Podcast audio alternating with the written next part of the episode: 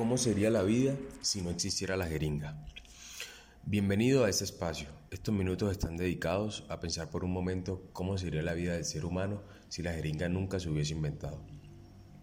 ¿Aún tuviéramos vida? Para comenzar, debemos irnos al origen de este artefacto revolucionario. Al igual que la bombilla, el invento de la jeringa surgió simultáneamente entre varios entusiastas.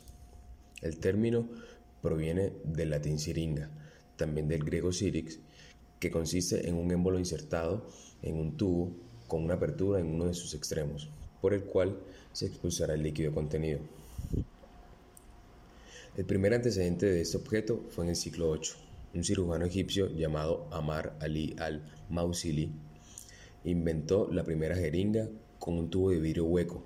A este le aplicó succión con el fin de remover cataratas de los ojos de su paciente. Esto se siguió siendo así hasta el año 1230. Por otro lado, los primeros intentos de utilizar una jeringa datan del siglo XVII.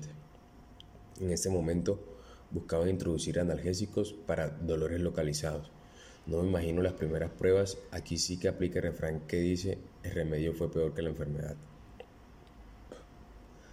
También se tiene registro de un famoso arquitecto y científico inglés llamado Sir Christopher Wren, autor del diseño de la Catedral de San Pablo en Londres, inspirada en la Basílica de San Pedro de Roma de 1656.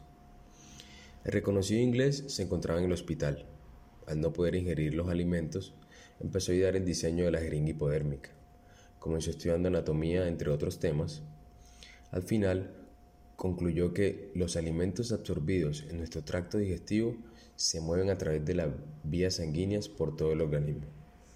Entonces, teniendo este concepto claro, pensó cómo aplicarlo para la invención del artefacto, utilizando como principio que si ponía una sustancia directa en una cavidad, rápidamente obtendría un efecto similar al del sistema sanguíneo.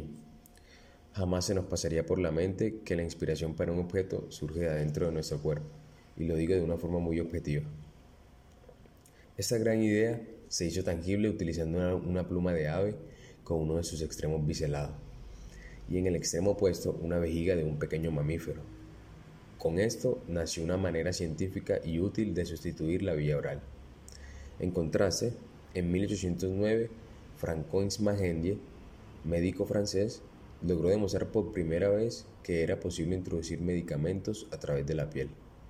Otro entusiasta francés de la medicina, Lafargue, se atrevió a introducir morfina bajo la piel con una lanceta. Esta se colocaba en posición casi que horizontal. Y hasta todavía cuando nos van a inyectar es necesario inclinar la aguja. El invento ha evolucionado, pero estos aspectos de aplicación trascendieron. Más adelante, en 1851, el cirujano Charles Pravas de Lyon, en Francia, diseñó una jeringa hipodérmica. En este modelo era necesario darle vueltas a un pistón para dosificar el líquido que se inyectaría. Son muchos los que se atrevieron a buscar una solución que no tendrían idea de lo importante que se convertiría para el mundo años después. Por último, en 1950, el estadounidense Arthur Smith patentó la primera jeringa desechable. Esta logró ser producida de forma masiva cuatro años después. Este objeto también tuvo gran protagonismo durante las guerras, un insumo vital para tal escenario de conflicto con alta vulnerabilidad física. Luego de haber pasado por metales, órganos de animales, vidrios soplados y otros materiales, al final se logró concebir un objeto más ligero e higiénico. Era incontrolable la gran cantidad de infecciones que padecían los pacientes luego de ser tratados con las primeras versiones de este invento. La jeringa revolucionó el mundo con la premisa de una nueva forma de suministrar una sustancia en una cavidad, pues para nuestra suerte esta cavidad sería nuestro organismo.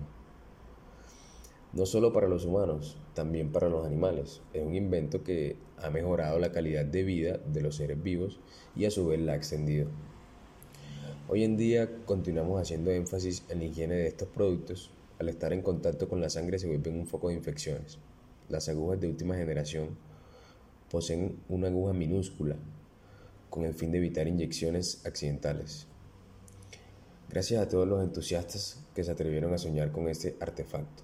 Sin sus intentos no tendríamos la calidad de vida actual, que aunque aún faltan muchas cosas por mejorar, definitivamente no pasamos ni por la mitad de los dolores de cabeza de los pacientes conejillos de indias que probaron los primeros prototipos.